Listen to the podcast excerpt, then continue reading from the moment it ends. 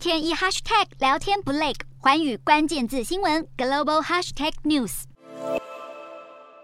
Omicron 亚型变异株 BA. 点四及 BA. 点五在全球多国实验中，造成不少国家疫情回温，新加坡也不例外，确诊再度冲破万例，创下三月底以来新高。受到变种病毒 BA. 点四及 BA. 点五的影响，新加坡原本就预估七八月份左右会有新一波的疫情到来，没想到当地学校迎来六月份的假期，许多人趁着假期期间到欧洲旅游，导致新一波的疫情提早到来。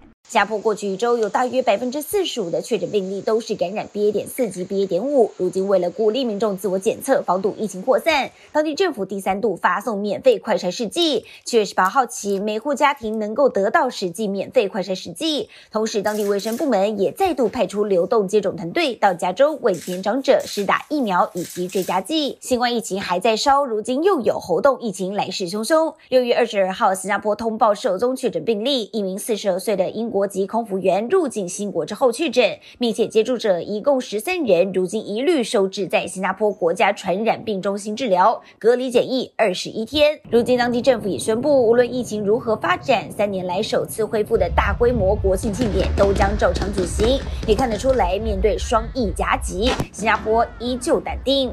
瞄准新南向商机，剖析东南亚发展。我是主播叶思敏，每周五晚间九点记得锁定，看见新东协就在环宇新闻 MOD 五零一中加八五凯播二二二及环宇新闻 YouTube 同步首播。